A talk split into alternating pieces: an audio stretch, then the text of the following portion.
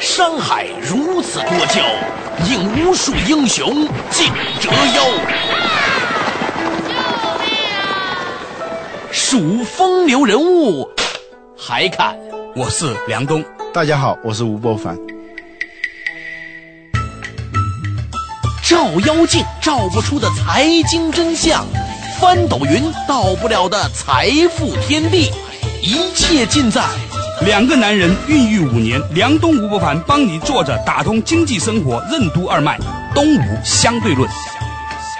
好戏马上开场。作者打通经济生活任督二脉，大家好，欢迎收听今天的东吴相对论，我是梁东梁某人，而对面的是来自于二十一世纪商业评论的主编吴伯凡，伯凡你好，大家好。四万亿投资将如何拉动内需？只是说我要花这四万亿，就已经有很多人去买什么什么中铁呀、南车啊这种股份，就有人赚到钱了。有人套了现之后，那就可以去买东西了。把东西卖出去之后呢，他就拿钱回笼之后呢，可以生产更多东西了。拉动消费和拉动内需是两个概念。这个消费有没有可持续性，能够不断的消费下去，这才是真正的有持续性的、有价值的内需。惠及民生，如何让更多人受益？这一次刺激内需的这个方案呢，有很大部分将倾斜于民生。所谓经济的繁荣啊，其实就是一句话，就是让。所有的人都有事情做，所有的人在他有事情做了以后，他创造了价值，他能够用这个价值去交换别人的劳动价值，这就是繁荣。如何避免低效率投资？企业又如何提高生产力，创造新的需求？其实有些时候啊，经济的这种萧条啊，并不是产品的问题。而是产品的同质化导致的需求不足。创新的本质是你创造了这个东西出来，人家愿意为它买单。对，不愿意买单的创新，那不叫创新，只是自我的自娱自乐。如果你投资拉动的是生产力，它这个内需就会起来；如果你不是拉动生产力的话，仅仅是一次这个消费成交了，它是非常短暂的，它不是一个持久的拉动内需的行为。欢迎收听《东吴相对论》，本期话题：四万亿内需逻辑。哎，我今天呢，我们聊的话题啊，是跟这个四万亿有关。哇，好多好多钱呢！我其实没有反应过来，开始后来呢，意识到呢，喂，四万亿跟那个美国的七千亿不相伯仲哎。对，六七四十二嘛。对对对，对吧？对，美国这么有钱的国家，就是它的国民生产总值其实远高于中国的。嗯，它才七千亿，中国花了四万亿出来啊！我觉得认真想想，不想不知道，一想吓一跳，真的是一笔很大的钱呢。这是表明我们政府一个很大的决心啊，要拉动内需。避免使我们的经济出现一种低迷的状态，显然也说明这个现在的状态呢，的确出现了一个很严峻的情况了。否则的话呢，也不会这样咬咬牙。但是呢，我觉得在这一次的整个的行政出台呀，等等政策啊、布局啊，可以看得出来，现在中国政府啊，真的是很有效率。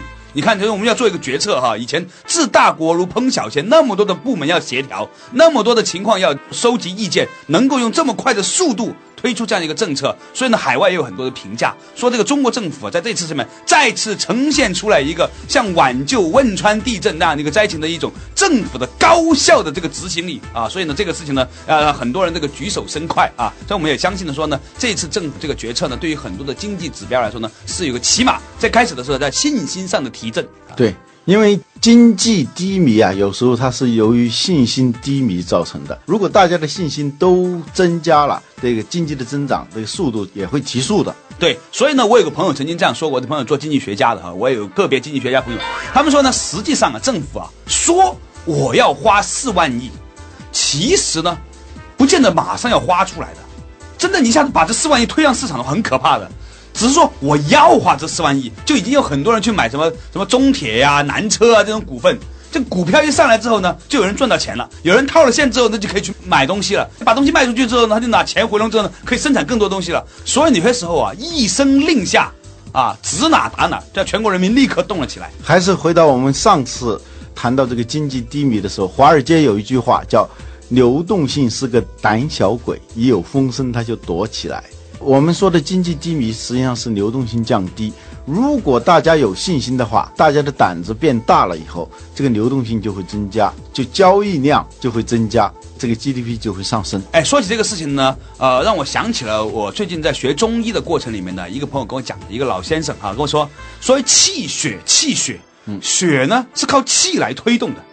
其实呢，我如果我们打个比喻啊，一个可能不是非常恰当的比喻，这个钱呢就是血，这个流动性呢就是气，就是说有可能本来是有这些钱在那里的，但是转不起来，需要有一个机制把它转起来。它转起来之后呢，它就能够气血两旺了。对所以呢，就说现在我们可以看来，中医的这一套气血理论啊，对这个现代的这个金融经济学里面呢，其实很有帮助的。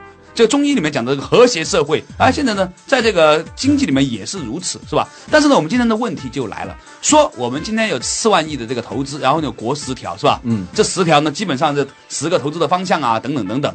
啊，同时呢，有中央出一部分，然后呢，让地方政府也出一部分，中央出一点点钱呢，推动这个事情呢，那后续呢也要慢慢发展。但你怎么评价这个国十条？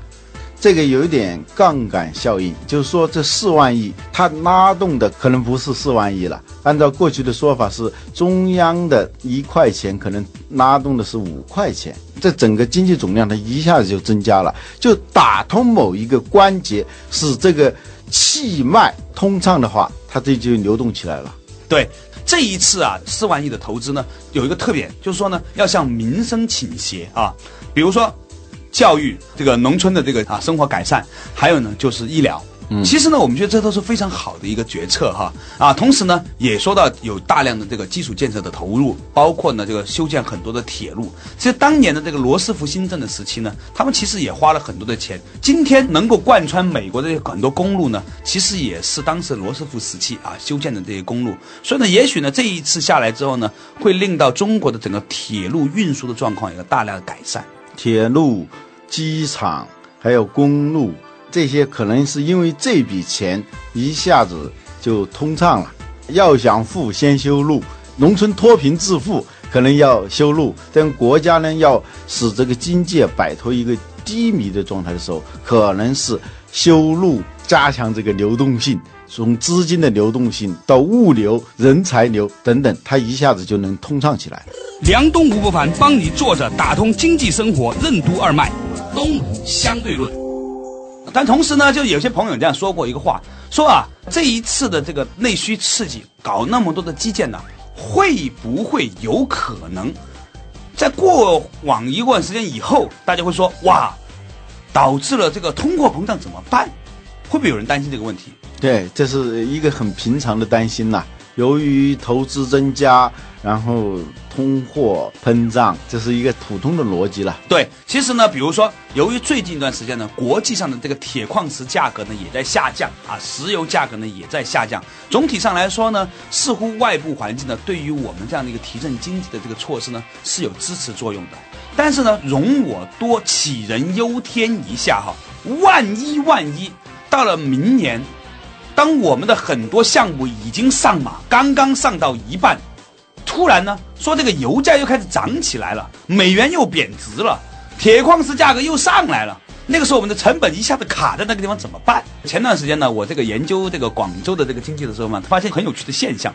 广州啊有一个政府部门，在广州市的珠江新城的中间区呢修了那么一个东西，修到一半的时候呢，突然就烂在中间了。哎，我就去问他们那些人哈，就是什么原因？他们说这个是一个政府投资的项目，但是呢，修到一半的时候，以前本来这个预算是够的，结果由于呢这个物价上涨，这个水泥、钢材、钢筋都在上涨，所以呢，以前政府批的预算呢就不够了。但是作为政府部门呢，他又不能追加预算，他又不能够马上再进行融资，他又不能把它剥离上市，所以呢就卡在那个地方了。我是很想这个杞人忧天的担心一句话：万一我们今天搞刺激内需投下去之后，投到一半，明年突然物价上涨了，该怎么办？嗯，所以问到一个问题，就是经济增长三驾马车，我们曾经讲过，投资、出口、内需，是吧？对，内需呢，实际上它是不是一个独立的？你投资增加，呃，有可能它就内需也就增加了。但关键是你的投资投到什么样的地方？如果仅仅是投在基础设施的话，它当然也会拉动一些内需，但是它的直接效用不是那么大的时候，它实际上是有限的。真正的内需啊，还是要回到企业自身的生产力。就是说，需求有些时候是显性的需求，一个显而易见的在面儿上的需求，还有一种需求就是。一种创新性的产品出来了以后，它刺激了一个需求。如果你企业不能生产这些创新性的产品，甚至是从一个产品能够扩展成一个产业的话，那你这个需求还是有限的。我们就是说，不仅是要满足需求，而且还要创造需求。创造需求的这个过程是靠企业自身的创新能力来实现的。所以，我们在这个拉动内需的时候，如果仅仅是投在那些显而易见的铁路啊、公路啊、机场啊这些都已经大家都知道的这这种需求上头的话，那它可能拉动的这个效应是有限的。我们真正的让企业有活力，让它去创新，让它去生产那些能够造成新的需求，甚至是造成一个庞大的产业的那样的一个需求的话，内需才能真正拉动起来。对啊、老吴，我觉得我非常同意你的观点啊。但是我们现在看到这个呃国十条啊，这个里面呢，其中有一项呢说投资在教育和医疗方面呢要加大。我觉得呢，这是我是举双足双脚五体支持啊，因为我觉得呢，其实在，呃我们在这个医疗和教育方面的投入啊，某种程度上来说呢，可以看得出来啊是有欠账的。嗯啊，虽然这些年生产出来的这个大学生是多了，但是生产出来的合格的大学生比例是降低的。对，在你们那个年代的时候呢，这个考试的各种技巧、各种考试难度呢，还没有那么变态，所以呢，你们还有那么一点点的能力呢，去学一些看不到的东西。你们对未来还是有所展望的。现在一个高中生基本上该知道的东西他全都知道了，所以他以为他没有什么可以再去好奇去学的，他全部都是在被应试教育所挤压出来的。所以当他们上了大学之后呢，他们很快就知道我要去考哪些哪些哪些资格，考几级几级几级等等等等。但是他们的自学能力是在变退化的。嗯，你这涉及到一个什么问题呢？就是产能和生产力、生产率是不一样的。我们说内需不足，不一定说是因为产品不够，我们就没有这个需求，往往是因为真正提起大家兴趣、有能够刺激他的需求的那些产品太少。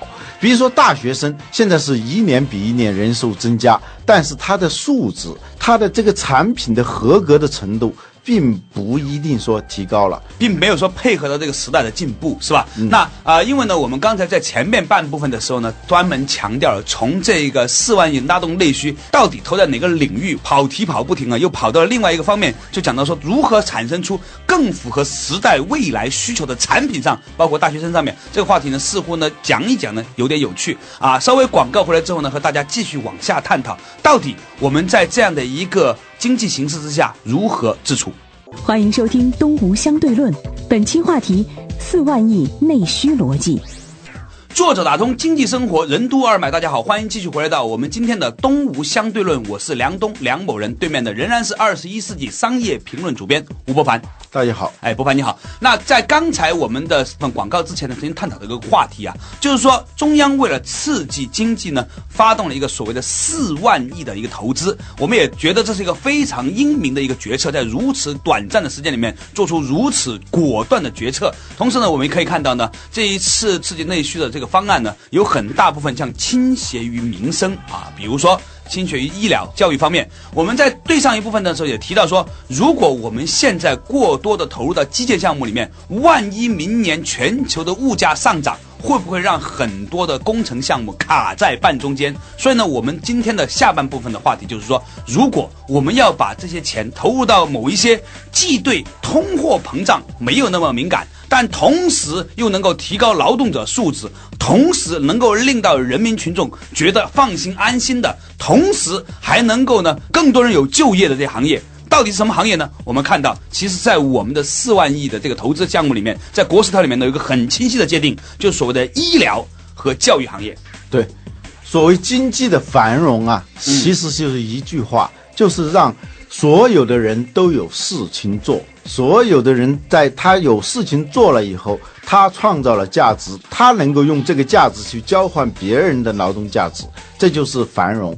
经济低迷呢，就是是很多人没有事情可做，就无事啊就会生非。嗯，就是你要创造真正是让大家在乎的那些需求，他就去购买。同时，你创造这个需求的过程当中，你要需要雇佣很多的人，创造这个价值，你要有原材料，你要有各种各样的辅助的生产资料等等，这样就是把很多的就业拉动起来了。对，而且呢，你要让很多人有事儿干，而且呢，这些人还要服务很多人。对，让很多人呢被服务，最好呢，在这个过程里面呢，不要消耗太多的能源和原材料。嗯，我觉得这是最完美的一些东西。最重要的是被服务的人他也有事儿干。如果这个需求很吸引人，但是他没有事儿干，他买不起这个服务，买不起这个产品，在教育、医疗等方面吧，我们的确是有很大的需求的。但是，一方面你教育能不能创造出很好的。真正有生产力的产品，也就是人才。医疗呢，你能不能够创造更好的服务，让人购买得起的，而且非常实用的服务，这是很重要的。我们觉得呢，就是说，如果我们这个国家的四万亿啊，投到医疗啊、健康啊、教育啊这方面呢，其实真的是一个非常好的事情。比如说，我们举个例子，不仅仅要退税，是不是能够给一些人发一些学费？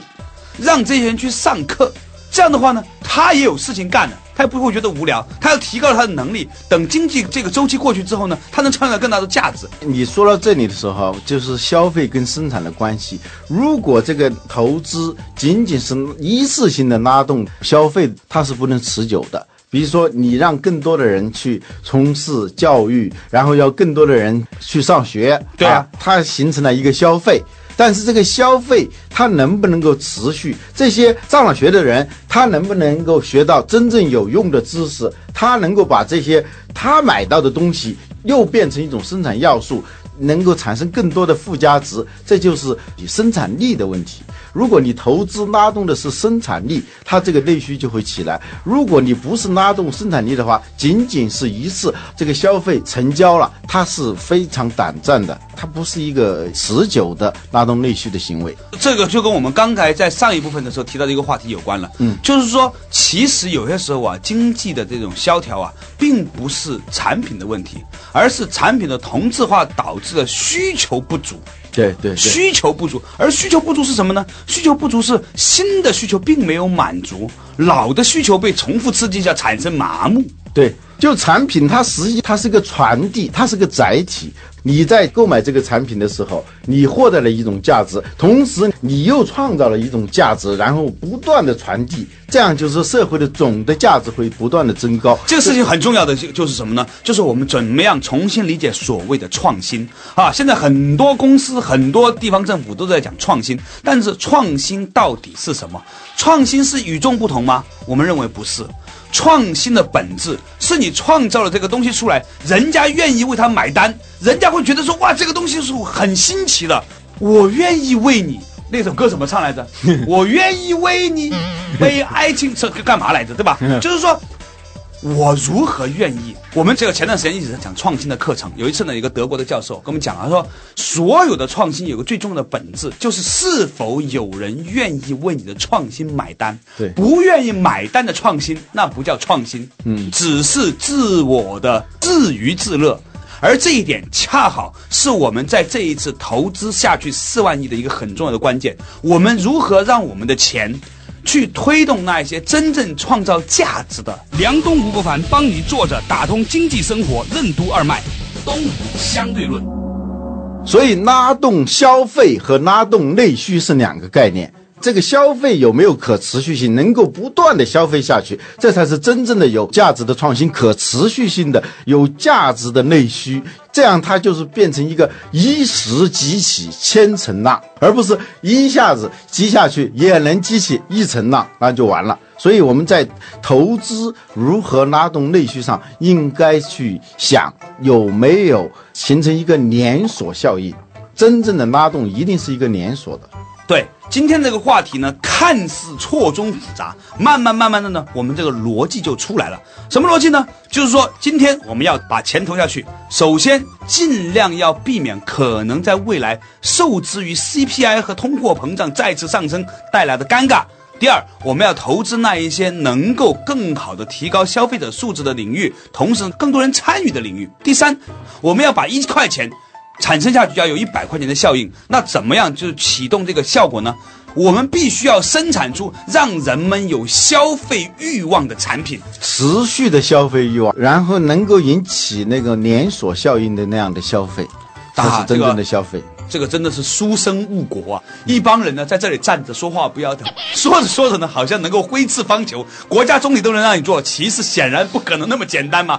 谁都想得到的事情，肯定就没有那么容易啊！我们也觉得是，所以呢，在这个事情上来说呢，我们也觉得呢，我们必须要向大家提出一个诚挚的道歉，就是说我们只能够在这个程度上提出应该怎么做，但实际上可以怎么做。做出来会有什么样的结果？我们也觉得呀，只能够拭目以待。嗯我们讲科学发展观，科学发展观其实里头有一个可持续性的发展观，就是说这个发展不是一时的啊，然后增长上去了，但是有一个正反馈的一个形成了良性循环的一种发展，而不是说你这个今天的发展反而成为明天的障碍。刚才说我们如果投在某一个项目上，它最后卡在那儿了，或者说它刚开始好像是拉动消费的，最后是变成了通货膨胀，让人们反而不愿意花钱，那是不对的。还有一个呢，就是说你这个投进去的话，你应该成为一个酵母，就是说它能够发酵，能够使整个局活起来，不断的去进行增值、连锁反应，这样才内需才一浪高过一浪。这就是为什么我要学习中医的原因了。老吴，我告诉你，在中医里面有这样的一个理论，叫君臣佐使。有一些药呢，它并不是直接产生效能的。嗯，有一些药其实当你服下去之后，它不是说这味药直接有效果，而是这一味药能够驱动你的身体发生某种的变化，令到你自身的免疫力增强，令到你自身的这个阳气上升，自己的身体去解决自己的问题。这个时候才是一个好药，能开出这种药方的医生才是好的医生。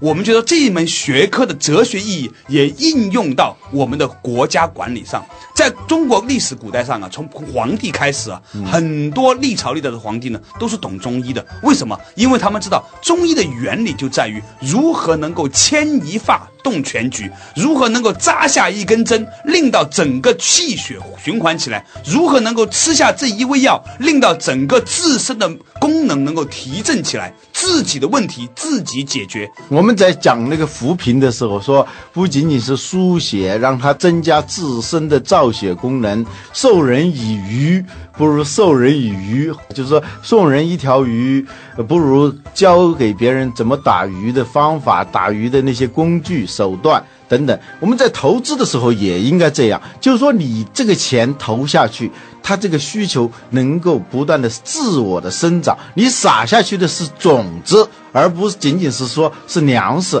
我给你一担粮食，你可以把它吃了，是吧？你也可以把它当种子。就我们的投资要真正的有价值的话，它应该变成种子，这使整个内需真正有一个自我的生长的一个机制。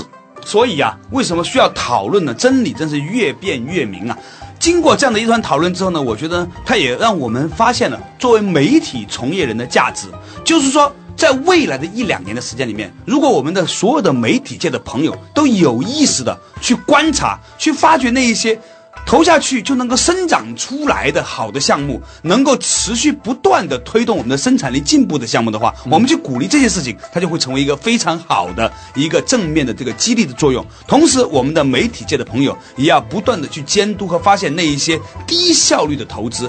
我们作为媒介的这个人呢，应该有这个责任，在恰当的时候要表达出来。那我觉得说，如果全民一心，大家都去鼓励那一些生意的东西、生生不息的意味的东西哈，那么我们呢，这个国家呢，就变得真正的像一个生物一样，像一个可持续发展的一个很好的一个生态机制一样去前进，而不仅仅是一个花钱砸下去，砸出一个内需，砸出一个进步。这样的一种结果，嗯，好，非常好，感谢大家收听今天的东吴相对论，我们下周同一时间再见。从生活的视角解读经济现象的玄机，在经济话题的背后探讨生活的真谛。下期同一时间，请继续收听坐着为你打通经济生活任督二脉的《东吴相对论》。